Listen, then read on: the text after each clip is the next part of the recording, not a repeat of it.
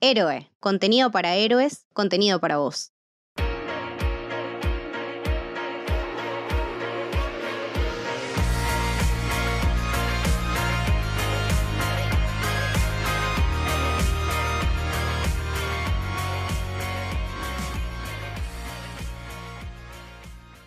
Bienvenidos y bienvenidas al Camino del Héroe. Mi nombre es Lucas y estoy con Mili. ¿Cómo va? ¿Todo bien? Todo bien. Y hoy vamos a hablar de Licorice pizza. licorice pizza, licorice pizza. No sabemos muy bien cómo se dice, pero sí sabemos que estamos totalmente encantados con esta película. Y para charlar un poquito, estamos acompañados por Hernán Schell, que nos viene a deleitar con su conocimiento de cine y sobre Paul Thomas Anderson. Bienvenido, Hernán. ¿Qué tal? ¿Cómo estás? ¿Bien? Todo bien, todo bien. Eh, qué bueno tenerte con nosotros para hablar de esta increíble película de la cual estamos muy enamorados, ¿no? Termina la película y volvés a creer en el amor. Sí, algo así, sí, sí, sí, sí, sí, sí. O por lo menos en el amor en ciertos estadios. Creo la película tampoco es que es un, cuento de hadas donde todo cierra perfecto, pero sí está como... eh, Te enamorás un poco de ese periodo específico de enamoramiento donde todo está como en una, en una nube maravillosa, ¿no? Hasta, eh, digamos, hasta que empiezan las responsabilidades y demás. Pero bueno, creo que eso tiene que un poco que ver con, con Licorice Pizza, con, con ese enamoramiento de un estadio específico del amor donde la cosa todavía no se concreta del todo, donde todavía no sos una pareja propiamente, ¿no? Exactamente. Bueno, te quería preguntar primero que nada, para empezar y entrar en calor, eh, tus impresiones generales de la película cuando la viste por primera vez, qué, qué sentiste. Mira, creo que Licorice Pizza es una película que eh, eh, tiene una característica particularmente sensorial. Yo la vi con, con mi mujer y me acuerdo que en un momento estábamos en medio de la película y mi mujer en el cine, obviamente de forma muy sigilosa, este, me agarra y me, me- me codea, me dice, ¿te está gustando? Y yo le digo, estoy fascinado, le digo. Bueno, una cosa como embelesado con la película, porque creo que, que provoca esa sensación donde vos te vas metiendo en la época, pero te vas metiendo sobre todo en la relación de estos dos pibes y sobre todo en esto que me estaba pasando a mí en un momento donde yo estaba viendo la película y, y Paul Thomas Anderson le hace un, un plano detalle a los dientes completamente torcidos de Lana Haim, ¿no?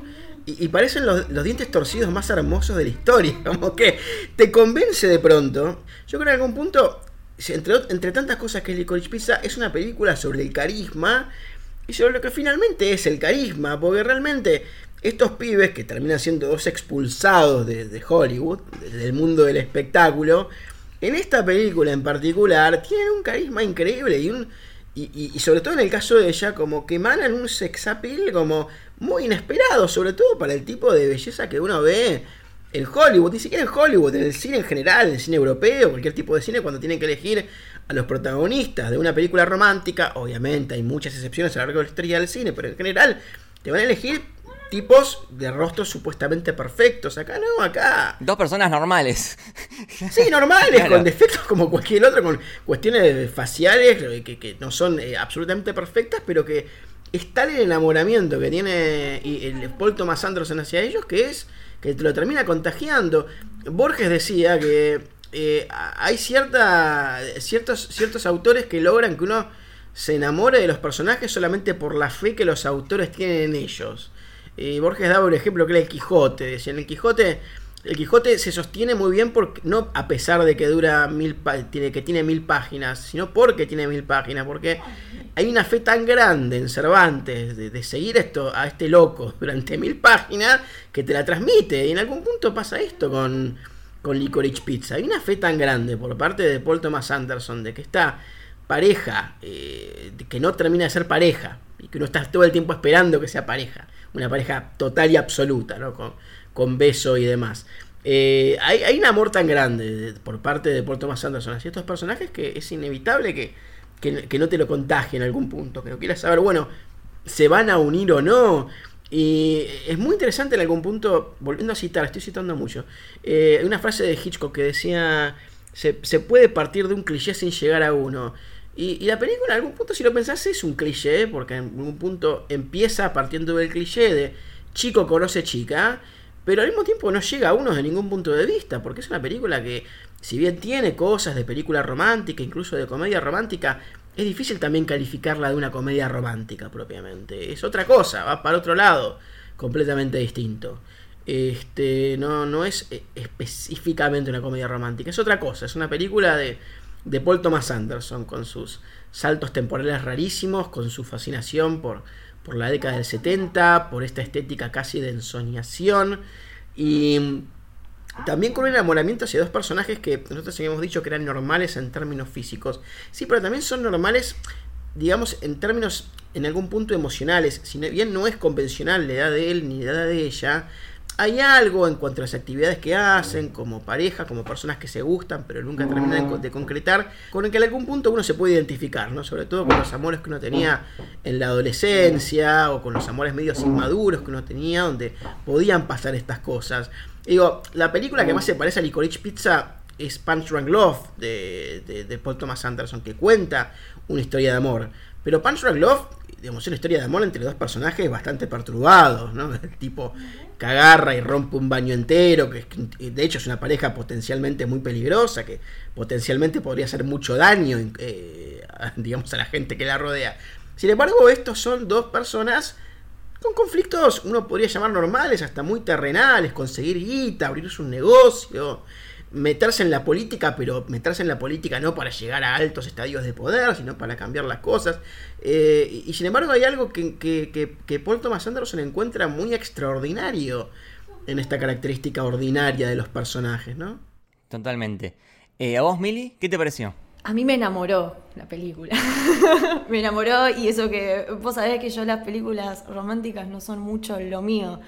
Y nada, me da una sensación de, de, aparte de querer vivirla, Tipo, querer estar ahí, querer ser sus amigos, o sea, querer salir de, joda con estos pibes y andar en ese camión. Me pareció como. Te lo, no, no, la palabra no es que te lo vende. Me, desde Once Upon a Time in Hollywood que no me pasaba esto con, una película de, de enamorarme de esa época, por cómo la referencia porque no es tan explícita, explícita, pero a través de esos personajes ya te está contando todo el contexto y sin, sin necesidad de romantizarlo ni nada por el estilo, pero te da muchas ganas de estar ahí. Y esos personajes que son hipnóticos, porque eh, Hernán tenía razón, tipo, yo lo escuchaba a Hernán y decía, claro, yo me la recreí que Alana podía seducirlo a, John Penn. O sea, me, me, la recreí que William Holden podía reflasharla con Alana. Es como, es tan hipnótica la relación de ellos dos y ellos son tan increíbles que es como, claro, te, te, te creo todo, o sea, pero nada, tiene, no, sé, y también esa mezcla de, como decía Hernán, no es difícil catalogarla solamente una película de romance, porque tiene también muchos climas que también me hizo acordar mucho a Once Upon a Time in Hollywood. Eh, no sé, lo que era la escena del rancho en, con Brad Pitt, a mí me pasó tipo acá en la escena del camión. Claro. Súper tensionante, como que muchas películas en, en unas, pero amalgamadas con la relación de ellos dos que trasciende todo y nada, me pareció hermosa, hermosa. ¿A vos, Lucas? Eh, sí, estoy con ustedes. Hay una palabra que repitieron recién que es eh, ensueño o embelesado. Es una película que te, te hipnotiza, te, te, enamora. Me transmitió muchísimo desde lo sensorial. Eh, la cámara de Paul Thomas Anderson es, es exquisita. el ojo de ese tipo no, se puede describir con palabras, ¿no? es como que tenés que verlo. Eh, es, una locura. Y lo que me pasó con esta película es que la sentí muy pura y muy simple. En el sentido de que eh, no la sentí ni pretenciosa, ni compleja, o que quiera aleccionarme sobre algo en la vida, o una reflexión filosófica, o que sea una crítica algo específico. No los necesita. No, claro, está centrada en los personajes. No hay un objetivo, no hay un problema, no hay un conflicto a resolver, sino que es la cámara siguiendo a estos personajes. Me hizo acordar mucho al cine de Richard Linklater y en específico a una película que se llama Everybody Wants Some, que, básicamente son eh, unos pibes y es seguir lo que les pasa en el día a día y nada más.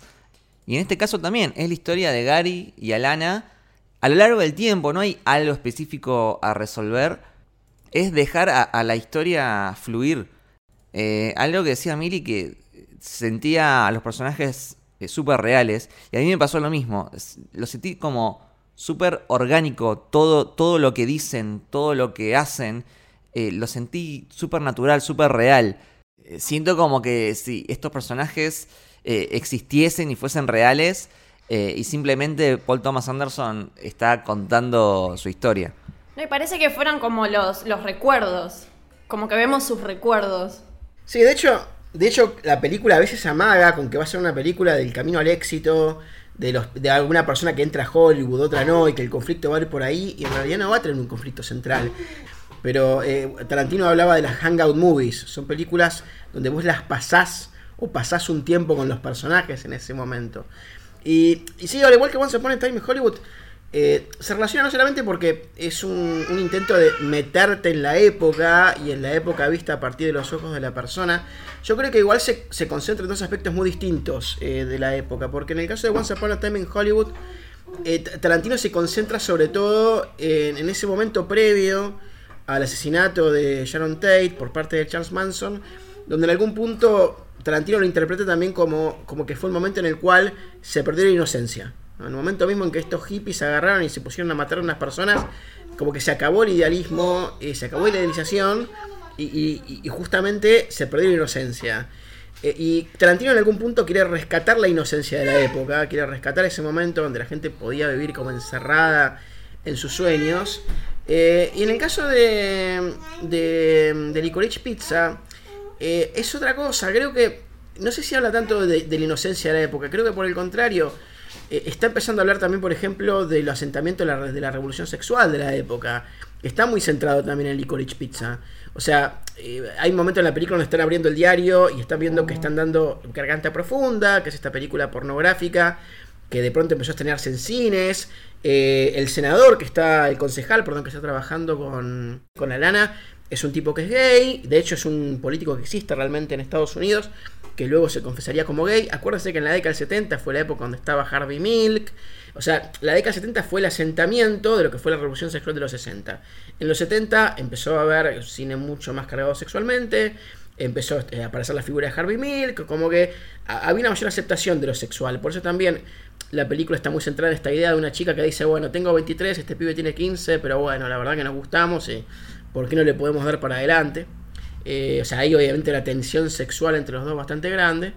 Este, y a lo sumo la, inocencia sí acá tiene que ver con de nuevo ese estadio de la inocencia de la pareja donde no terminás de concretar y no terminás de ver cómo son las cosas realmente. A la película le gusta eso, ¿no? De vamos a detenernos ahí. Y hay algo muy raro en la película, en esta cosa retro, porque la película es al mismo tiempo muy vital, muy de tiempo presente, como que vos vivís lo que hacen los pibes en el presente, pero al mismo tiempo la película está instalada en el pasado.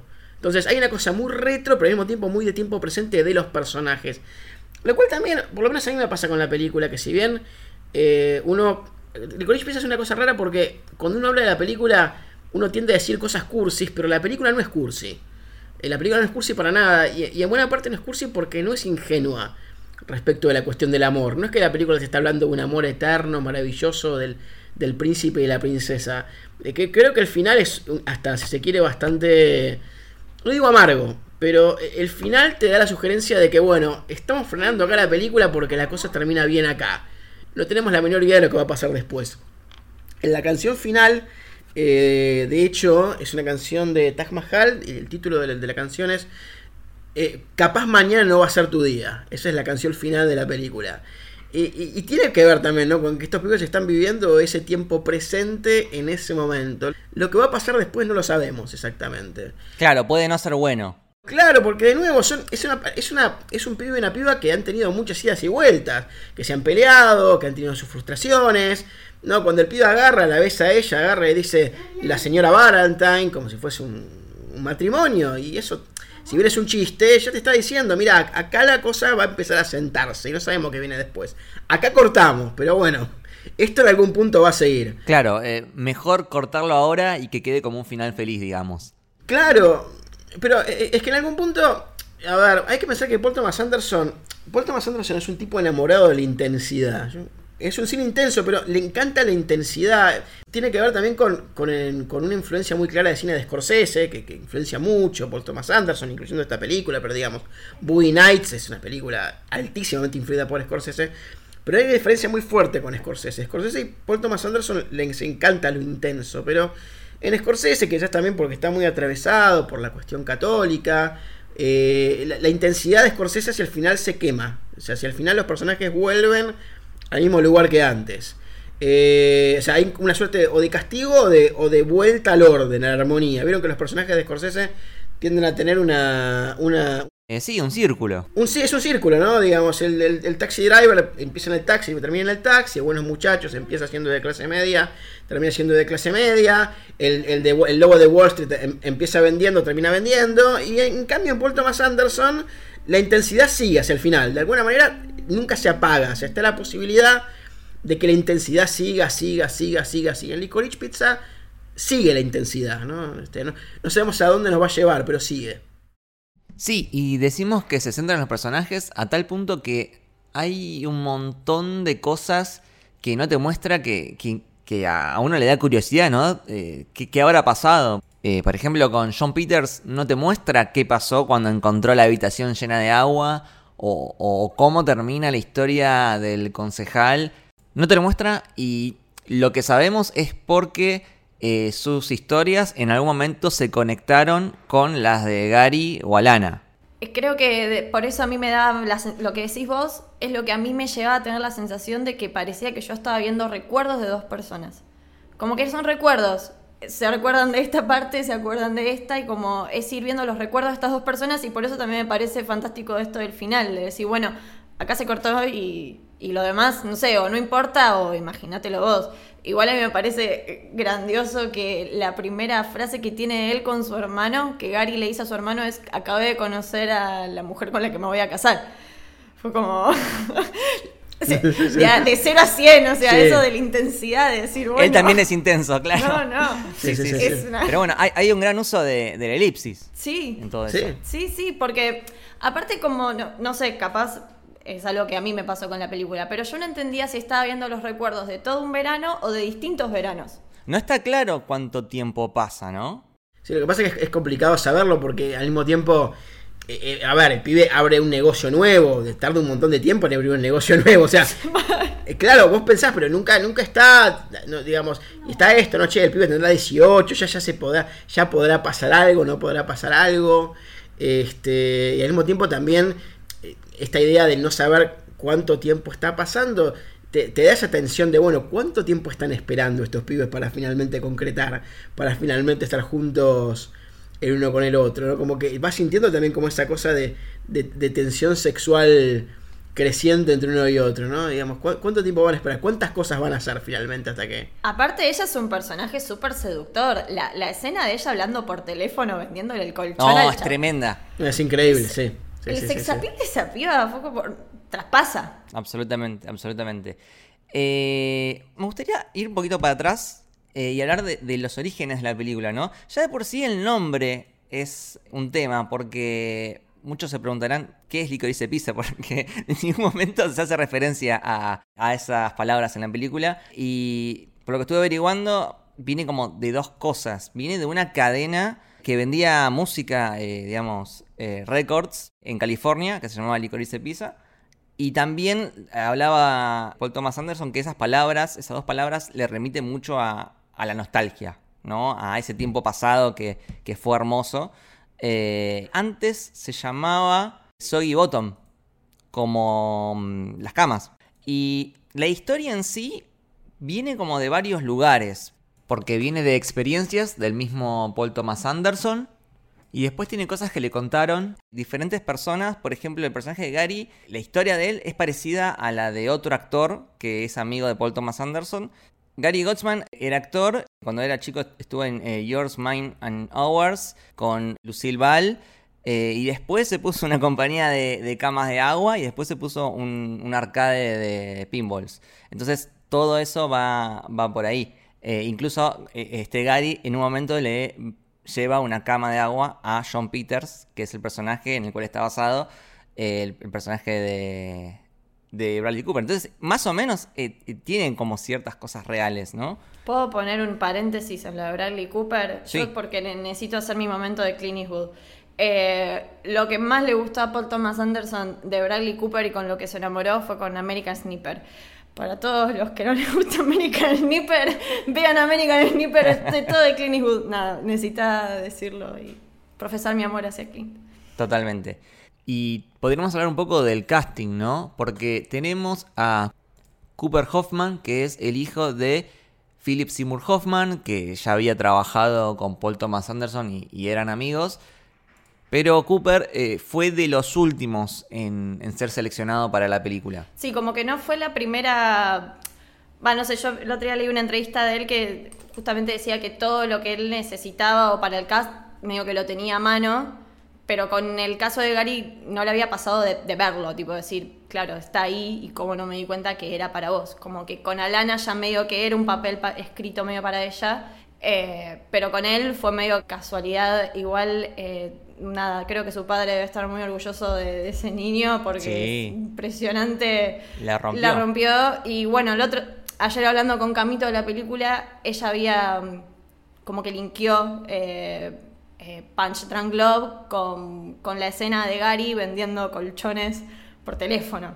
Y fue como nada, hay un homenaje totalmente directo. Eh, yo no había caído en eso y fue como, claro, es, es, es verdad. Eh, muy hermoso y muy emocionante, aparte. Sí, y, y es el debut del pibe, porque no, no había hecho nada antes. Eso es, eso es absolutamente increíble. O sea, que haya hecho debutar a estos dos pibes es impresionante.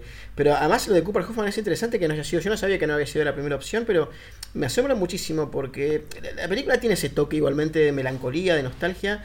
No solamente por una época, sino porque obviamente cuando es una película que está tan en clave presente, lo que termina pasando es que justamente, como decía Milagro, es una observación muy buena que hizo, ¿no? Que son como, como si fuesen, digamos, recuerdos de esta gente, lo cual ya de por sí le, a esa cosa tan vitalista le da una cuestión del pasado, pero también el hecho de que está actuando el hijo de, de un actor fetiche ya fallecido de Paul Thomas Anderson, es lo que también le da como ese toque medio melancólico a la película. Es muy impresionante ese, da- ese dato en el film de que estás viendo actuar a- a- al hijo de una persona ya fallecida que además heredó el talento del padre para actuar. Sí, hay gestos que vos decís, es él. Es- es él. Es él, sí, sí, La- sí, sí, sí, las sí. miradas. Sí, que es una película de muchas, muchas, muchísimas miradas. El, el duelo de miradas que tienen Gary y Alana en el bar, que es un duelo de miradas, son ellos dos mirándose, tanteándose. Sí, además es clave el tema de la mirada porque justamente eh, está esta cuestión de que, de que se, pueden, se pueden reconocer hasta por la respiración.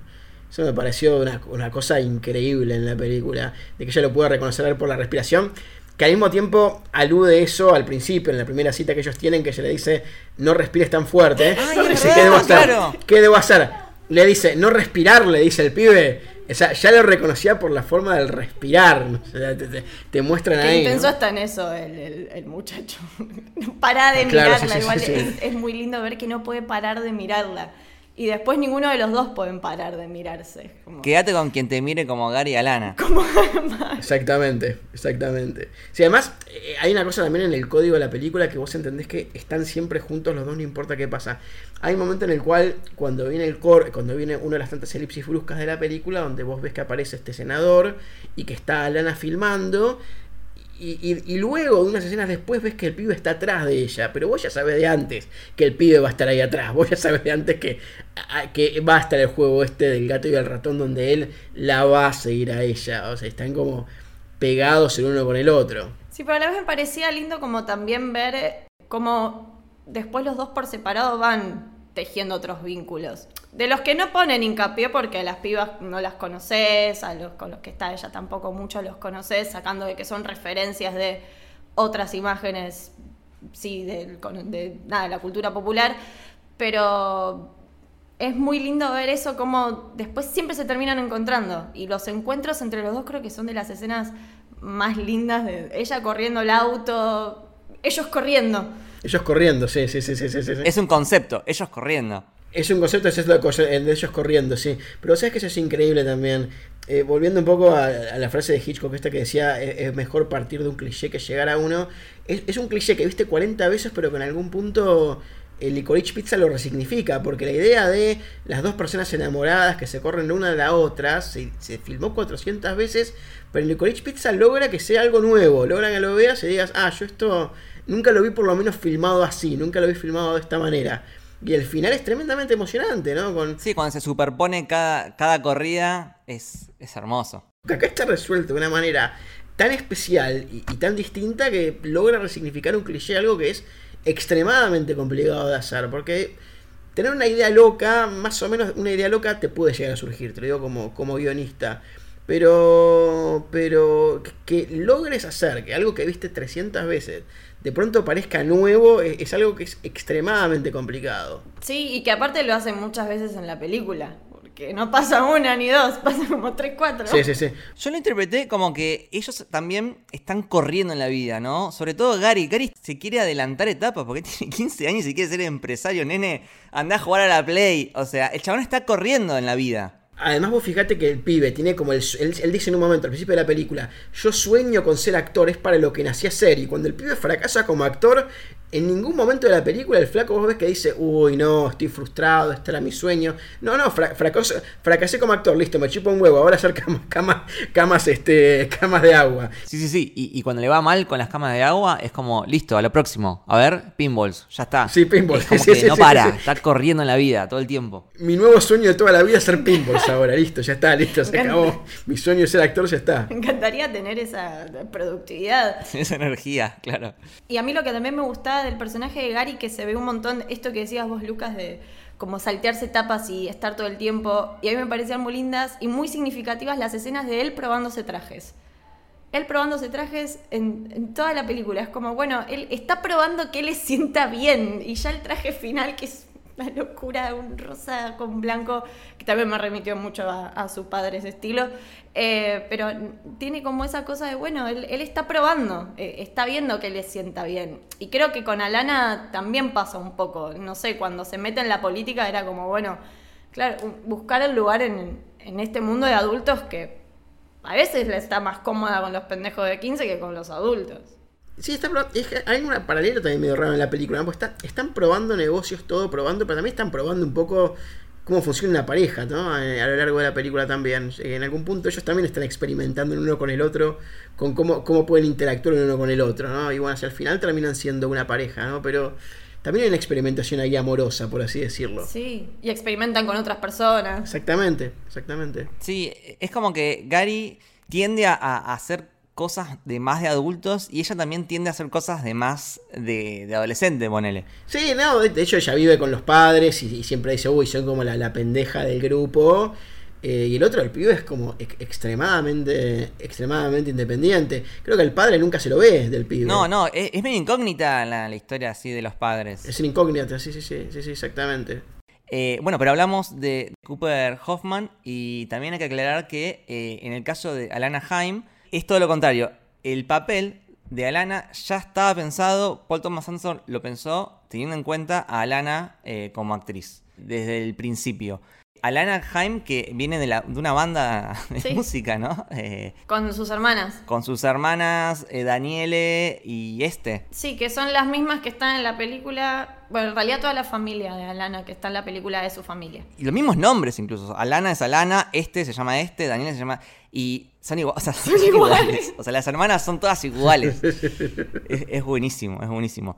Y también, para completar el tema de- del cast, eh, hay muchos, muchos amigos de Paul Thomas Anderson, ¿no? Eh, leí por ahí que es un, es lo- un, un proyecto de, de familia y amigos de Paul Thomas Anderson. Hasta eh, vecinos de él. bueno, está la esposa, Maya Rudolph. Es como muy, muy del círculo de él, ¿no?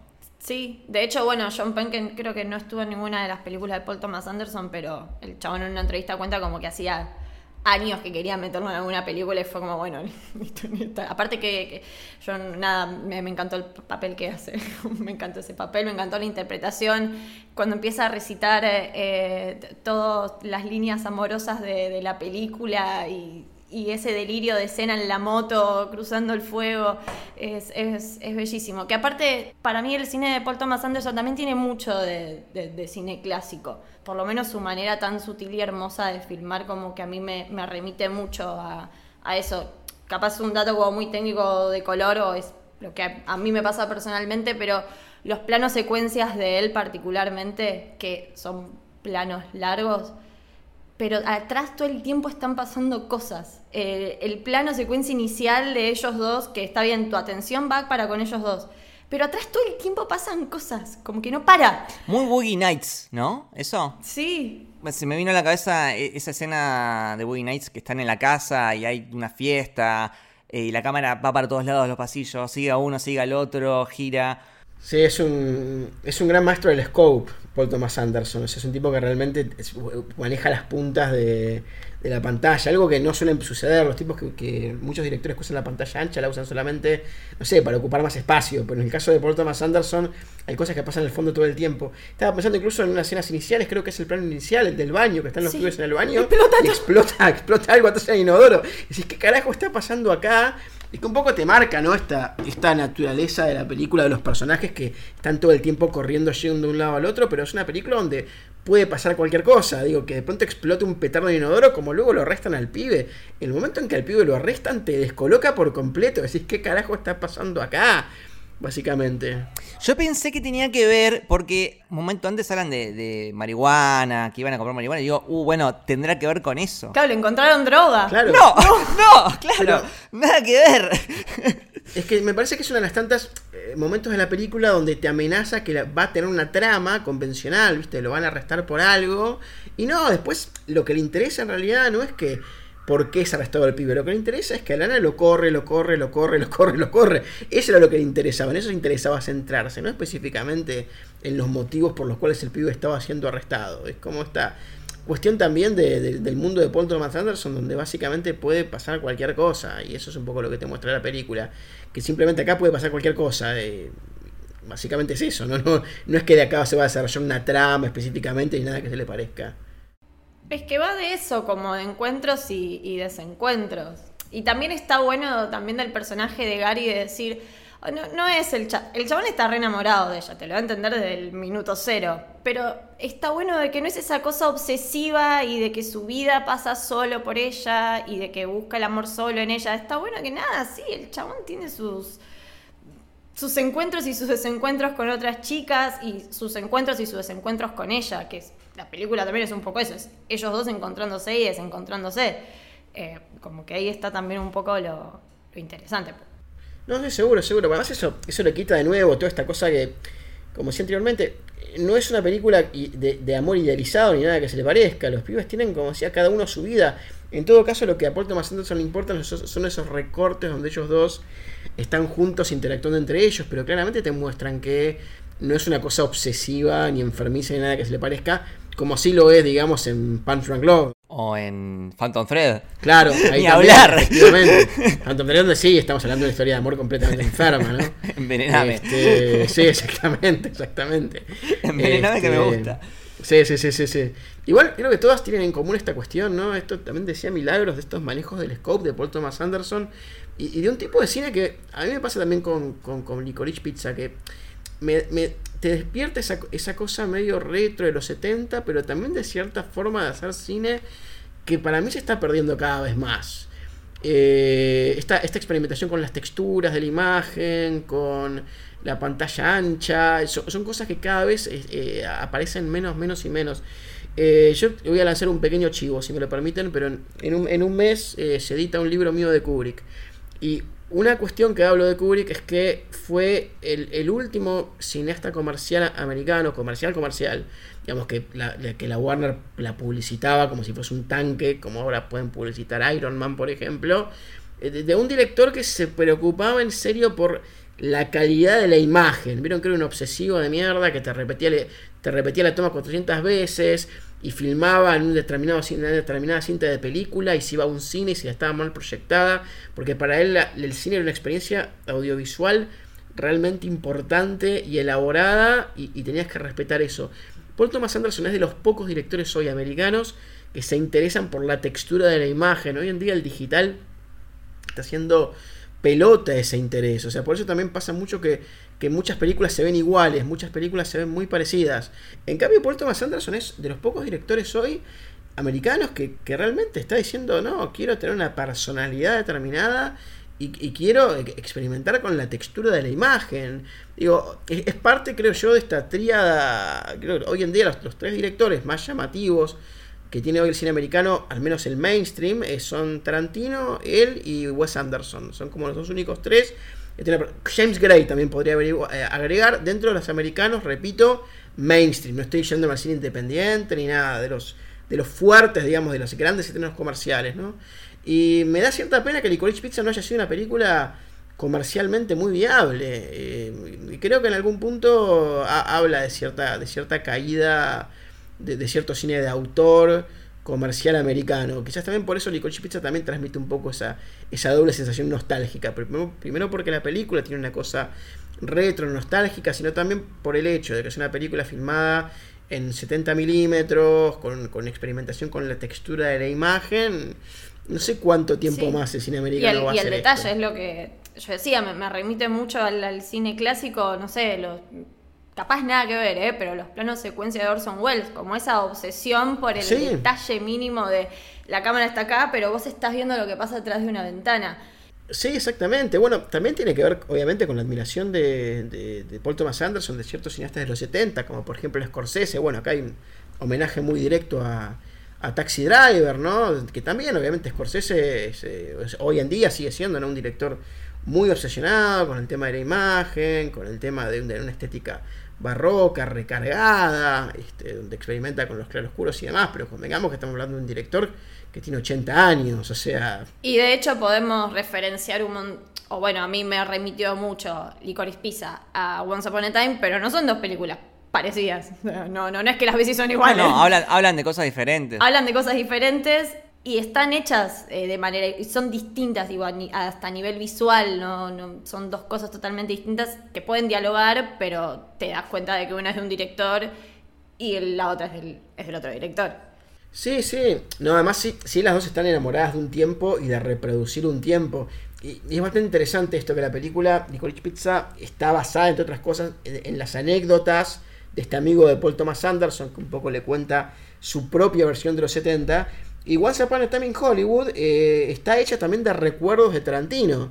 Eh, Tarantino eh, cuando, cuando hace Once Upon a Time in Hollywood y tiene que, hablar con el, con el que hace la dirección de arte, le dice, ok, vos reproducí los 70, pero reproducí los 70 que yo recuerdo.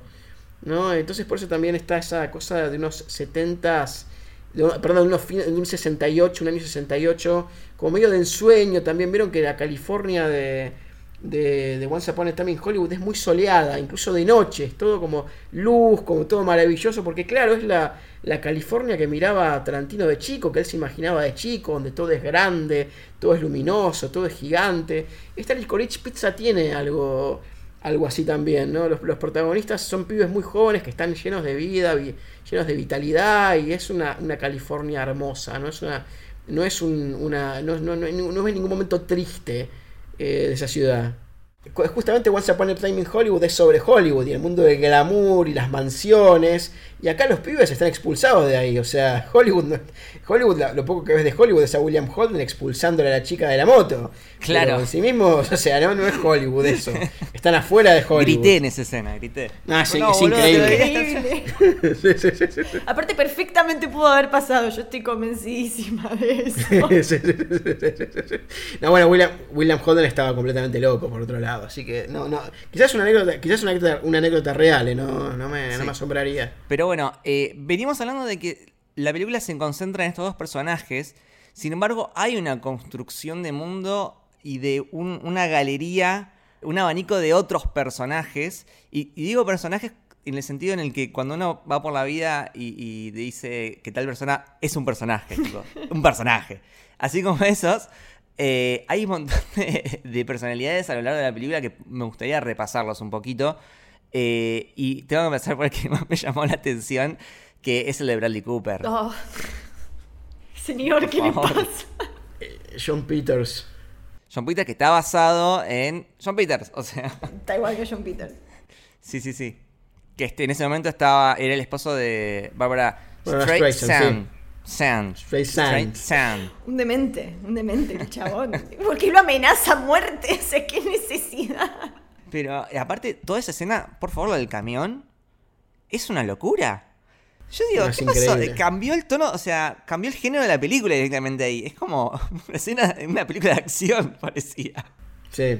Sí, además es una, película, una escena de acción que remite mucho a la, a la acción de la década del 70, que era una acción bien seca, tipo en The Driver, donde es una acción como bien, bien seca, este, diferente a la que, por ejemplo, sería en la década del 80. Ahí, ahí hay una, un tipo de escena de acción que remite, remite mucho a esa época. Pero ese productor, John Peters, eh, en algún punto también está inmortalizado, yo se les recomiendo que la vean si es que no la vieron ya, en una conferencia que dio Kevin Smith. Está en la conferencia en Harvard, creo que dio esa, donde él habla, anécdota con John Peters y lo deja parado. En el caso de, de, de- de Kevin Smith, no solamente como un loco, sino como un idiota todoterreno. O sea, como un, como un imbécil total, describe el peinado, es un monólogo absolutamente extraordinario de Kevin Smith. Creo que dura dos horas y lo escuché como 30 veces el monólogo, es maravilloso. O sea que está bien representado en la película. Sí, está, por lo menos por lo que él describe, sí, pero igualmente tiene fama de un tipo muy excéntrico. Eh, John Peters, eh, eh, digamos, sí, acá lo muestra, no, Sí, no tengo sí, idea de- si tiene esos niveles tan, total tan violentos y- de excentricidad. Pero hay, hay una burla justamente a, a Hollywood este, en, la, en la película hacia, el hacia, hacia la excentricidad de las, de las estrellas, ¿no? Eh, ot- otra escena que me re quedó es la escena de la entrevista con esta, esta señora que e- ella le tiene que decir sí a todo. Sí, sí, sí, es increíble. ¿Hablas portugués? Sí. ¿Y hablas francés? Sí. Soy yo buscando Todos- trabajo, boludo. Y yo decía, no, por favor. Soy yo en una entrevista para un colegio bilingüe, sí, claro. Pero hay un primerísimo primer plano a, a- a la señora que, no sé, es como que no entendés si, si le cree, si no le cree, si sabe que le está, le está chamullando, eh, si está re loca la, la entrevista. Porque en un momento se empieza a reír eh, medio Joker. Joker. Es un poco Eh, de todo. Es como un personaje Sí, sí, muy sí, sí. particular. Que todo lo que está en la película, todo lo que está relacionado con, con el mundo del espectáculo están mostrados como, como, como completos dementes. Esquizofrénico. Sí, sí, como todos dementes, incluyendo la, la, la, la vieja esta al principio que tiene hasta los chicos que, que, que le pegan un almohadonazo y se vuelve loca. Sí. Están vistos como todos personajes absolutamente, absolutamente locos. Eh, y es como que la película te los muestra como, como parte del paisaje. Y le interesa más quizás mostrar a estos personajes un poco más, entre comillas, ordinarios, que son eh, los dos protagonistas, ¿no? O sea, todo lo que tiene que ver con ese mundo excéntrico es un poco ridiculizado por, por Thomas Anderson, diciendo, bueno, eh, ok, esta gente está ahí como decorado, co- como, como personajes que van a hacer un sketch, pero nos vamos a concentrar en estos pibes. Pero mientras tanto, sí, evidentemente, estos pibes, esta gente absolutamente excéntrica, eh, tiene algunas escenas, eh, pero, absolutamente memorables en la película. Todos son como medio raros los que están en el mundo del espectáculo, incluyendo el, el- el chico este que es el que sale por primera vez, por el que sale con Alana, el, el pibe, el primer pibe, es un pibe medio raro también, ¿no? Yo lo tengo de, de Booksmart. Es el pibe de Booksmart. Ah, sí, sí, sí. Ahí lo vi que. Sí, yo no, no, no puedo superar la escena que le dice, ¿cómo tenés el pene? Entonces sos judío. Normal, no, claro. no, no, por favor. Sí, sí, sí, sí, sí, sí, sí, entiendo, es algo- Entonces sos judío, tarado. Es, es impre- que las escenas de humor también son muy buenas el humor. Que el chiste con los japoneses. Ese tipo que Me encanta. viene al restaurante y cambia, cambia de esposa después, cuando le habla con, con ese acento fake japonés. ¿Por, Por qué favor, le hablas tipo, así? Lo que me reí en esa escena. Es un delirio. Que, que creo que es lo que decía Hernán, tipo, todos los personajes secundarios están todos un poco. O sea, porque hasta el político, eh, Joel Watch, creo que es. Es como, eh, ¿por qué estás invitando a una piba tipo pobre a que vaya a una cena y está tu pareja y ella no entiende nada? Como que todos manejan un nivel de desquicio. Bueno, eso es otra cosa de lo que hablábamos hace un rato, ¿no? De, cómo la película te amaga que va a ir para un lado y después no, porque yo, yo ya me veía, bueno, eh, Alana, ella se va a levantar al concejal, entonces va a alcanzar lo que hablábamos del camino al éxito a través de esto. Y después el concejal resultó que, que- que era gay, que tenía un novio, y la mete a ella en, en una especie de, de subtrama que ya venía avanzada, eh, y del cual nosotros, nosotros nos enteramos en ese momento, y hay un tipo que los está espiando atrás, que no entendés qué está haciendo. Sí, eso para mí es muy taxi driver. tipo. Es que es Taxi Driver, sí, es, la escena de Travis Bickle es igual, que está viendo. Es claro que puede ser un psicópata que lo va a asesinar, ¿viste? Está, de su trama. Me parece también que está esta idea, ¿no? De, en el fondo, hay algo ahí de, esta, de esta historia de amor entre los dos, historia de pareja que se va estableciendo entre ellos en un mundo de loco, en un mundo loco, de gente loca, de gente excéntrica, en un mundo ocasionalmente agresivo, donde puede pasar cualquier cosa, incluyendo que en algún momento se queden sin nafta y las calles estén sin autos. Entonces eh, eh, te da esa sensación constante de que están en un mundo intenso, medio hostil, medio loco, pero finalmente se tienen uno al otro, ¿no? De nuevo, un poco lo que decía antes, Licorice Pizza no es una película cursi, pero te llama a decir algunas cursilerías, ¿no? Es, un poco es eso también, ¿no? No, es que sí. Aparte yo lo, lo pensaba un poco esto que decías vos de... Se ve más en Alana capaz. Lo incómoda que ella siempre se la, se la ve o se la muestra. Si bien tiene mucho sex appeal y es como, bueno, yo me voy a llevar todo por delante. Hay escenas donde se las ve un poquito incómoda cuando hay ciertos personajes masculinos que tal vez la avasallan. Sí, hay dos escenas muy, muy parecidas. Que está ella en una mesa y dos hombres discutiendo algo que la dejan afuera a ella de la conversación y ella no entiende de, qué mierda están hablando. Y con él no, no, no, no le pasa. Con él siempre está, es- es- está cómoda, está contenta. Bueno, no siempre contenta porque se pelean y bla. Pero como que te muestran cierta comodidad con él que no pasa con otros personajes.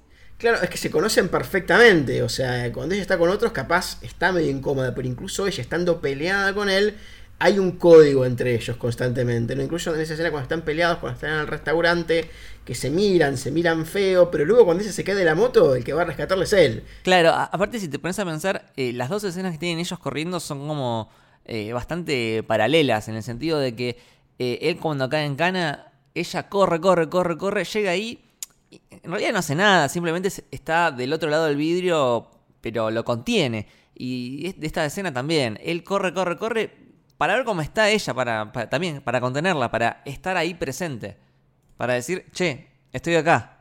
Sí, exactamente.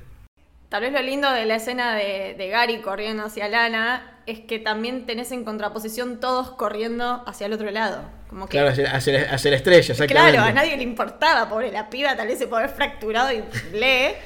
Y va- eran todos por un lado y él para el otro. Eso me pareció como muy lindo también. Eh, y Paul Thomas Anderson, igual a mí me, me parece que tiene como esos pequeños temas fetiches del chabón, como que no puede soltar, como el tema de los trabajos. Como qué importante que es para él que la gente trabaje. En el cine de él, todo o casi todo lo que les pasa a los personajes un poco va en, en la mano de lo que trabajan y de sus profesiones. Y nada, me pareció muy original la manera que tuvo de, de poner también el tópico del trabajo en, en esta, que no se parece en nada en las otras, pero sin embargo está. Y está como, aparte súper importante. No sé, como que a, Gary le, le reinteresan y le pone mucha pasión a sus emprendimientos. Eh, me gustaría tener ese ímpetu que también tiene Gary para afrontar emprendimientos. Pero, pero nada, me parece como interesante esto de, si bien es una película distinta, eh, sigue dialogando con, con todas sus otras películas, que también es algo que tal vez mucho hoy no se ve hoy en día, esto de, bueno, el autor dialogando con, consigo mismo también. Sí, yo creo que igualmente en, en Paul Thomas Anderson igual cuando ves las películas creo que lo, que termina uniendo todas es la intensidad, porque no vos ves Magnolia, vos ves Punch and Glove, vos ves eh, eh, Petróleo Sangriento, The Master, y no son películas precisamente idénticas, como si pasa con Wes Anderson, que me encanta, pero son películas más fácilmente identificables. En cambio las de Paul Thomas Anderson capaz no son tan fácilmente identificables como las de Wes Anderson o las de Tarantino, pero sí tienen esta marca de los personajes que necesitan estar siempre absolutamente al tope, no pueden vivir de otra manera. Y en el caso del pibe tenés mucha razón, efectivamente los oficios son importantes, pero en este caso no es un oficio, sino son muchos oficios. El hecho de que el pibe necesite estar en un oficio, necesite tener algo, necesite tener un norte este, constantemente, ¿no? No puede estar sin eso constantemente, ¿no? Y dos cositas más para ir terminando que quiero destacar sobre eh, lo que veníamos hablando de, la manera en que Paul Thomas Anderson filma. Eh, no quería dejar de mencionar, por favor, esa escena cuando están Gary y Alana en la cama de agua y está como medio contraluz y, y le acerca el dedito y le toca Los deditos. y, y parece que le ha tocado una teta, pero no. E- Ese manejo de tensión y de, y de- y de seducción me parece fantástico. Eh, Tiene muchos planos lindos la película, la verdad que eh, precioso. Y otra cosa que quería destacar es eh, el tema de cómo el tipo agarra por ahí conversaciones eh, cotidianas, normales, Y te lo muestra de una forma tan hipnótica que, que decís, wow, no, no, no puedo creerlo. Es, es medio tarantiresco igual esto de, estar hablando de, sobre hamburguesas con queso y decís, nah, chabón, esta escena es espectacular. Eh, bueno, acá también me pasó, de, que tienen escenas totalmente eh, cotidianas, normales, y, y vos decís, chabón, esto es precioso. Sí, ahí creo que también se ve mucho lo que es un director virtuoso en serio. O sea, filmarte de la manera hipnótica o, hacer que tu atención esté centrada cuando estás filmando, no sé, una persecución, una pelea. No digo que es fácil, pero es mucho más fácil que hacer que estés absolutamente hipnotizado con dos personas en una cama, digamos, o hablando de cualquier cosa. Ahí es donde se ve la tremenda calidad de un, de un realizador, ¿no? sí hay resoluciones visuales en la película, eh, solamente con eh, eh, donde, donde lo que vale ahí es la cuestión visual y no tanto aquello de lo que están hablando ni nada que se le parezca. Cuando, eh, por ejemplo, se encuentran después de un tiempo, Alana y el, y el chico, que le está empezando a vender las camas, las camas de agua. Y en un momento, eh, Paul Thomas Anderson hace un primerísimo primer plano al pibe, un primerísimo plano, primer plano a ella, donde están teniendo como una conversación normal, pero por las expresiones te das cuenta que se están seduciendo por las expresiones y tonos de voz. Esos primerísimos primeros planos en los rostros te generan como una cosa hipnótica, medio de, erótica, medio de, romántica entre uno y otro, y eso son decisiones visuales, o muchas cuestiones que tienen que ver con diálogos donde, por ejemplo, ves la cara del otro enfocada en un espejo, entonces eso produce una cuestión visual distinta, todo eso tiene que ver con, con la decisión de un director, digamos, que, que, piensa el cine visualmente y que piensa no solamente que está filmando un diálogo, está filmando una película, ¿no? Bueno, hermosa charla para una hermosa película. Y muchas gracias Hernán por habernos acompañado en este episodio. Sabes muchísimo y realmente e, es un honor tenerte acá. Yo la pasé muy bien también. Eh, no sé si querés pasar eh, tus redes, eh, tus cursos. tenés vía libre para promocionar lo que quieras. Eh, vía libre, a ver, por empezar, eh, en general todo está concentrado en mi Twitter, que es arroba Hernán Shell. ahí está concentrado todo. Ahí publicito constantemente mis cursos de historia del cine y análisis de film, que empiezan todos los días. Este, el de historia del cine son siete módulos durante siete meses, donde se va desde los Lumière y Méliès hasta nuestros días. Y por cuanto país te puedas imaginar, va Estados Unidos y Francia, Japón, este, Australia, Alemania, México, Argentina, lo que sea. Este, y luego un curso de análisis de film, que son siete unidades durante siete semanas, se ven siete películas, pero además hay material extra, bastante de hecho. Y luego tengo para mi mailing interno de alumnos, pero si alguno me quiere escribir, es que me escriba. Básicamente por si quiere oír un curso de, de historia de cine americano clásico, que dura 8 meses, este, pero se puede hacer cada módulo por separado, cada, cada módulo doy eh, un tema distinto. Justo hoy terminó el de cine de gangsters, pero la semana que viene empieza uno sobre comedia y subversión, donde voy a hablar de los hermanos Marx, de Una y dos Adán, Ser o no ser de Lubitsch y demás obras maestras. Eh, y justamente un curso de Paul Thomas Anderson, que igual ya empieza mañana, así que no hace falta que se inscriban, pero simplemente para avisarles que existe. Eh, donde se va a recorrer toda la filmografía del, desde Heart Ached, que es su primera película, no muy conocida, pero que es muy linda, hasta Licorice Pizza, justamente. Perfecto, recomendado. Muchísimas gracias, Hernán, por acompañarnos. Eh, Mili, ¿a vos dónde te siguen? En Twitter, eh, con doble S y guion de abajo. Perfecto. Eh, a mí me siguen en arroba con B corta y L. Al podcast lo siguen en Camino Héroe en Twitter y Camino del Héroe en Instagram. Y acuérdense que tenemos el Club del Héroe, nuestro club de suscriptores, a través del cual nos pueden dejar una contribución de nada más, 200 pesos, y nos van a estar ayudando a seguir adelante con este proyecto. Y van a ganar acceso a nuestro Discord exclusivo, donde todos los días eh, hablamos de las noticias, los rumores, debatimos los últimos episodios de las series, las películas que vamos viendo, recomendamos, de todo. Así que quien quiera unirse es bienvenido y para eso tienen más información en arroba soshéroe en Twitter y en Instagram. Esto fue eh, Licorice Pizza para Camino del Héroe. Espero que les haya gustado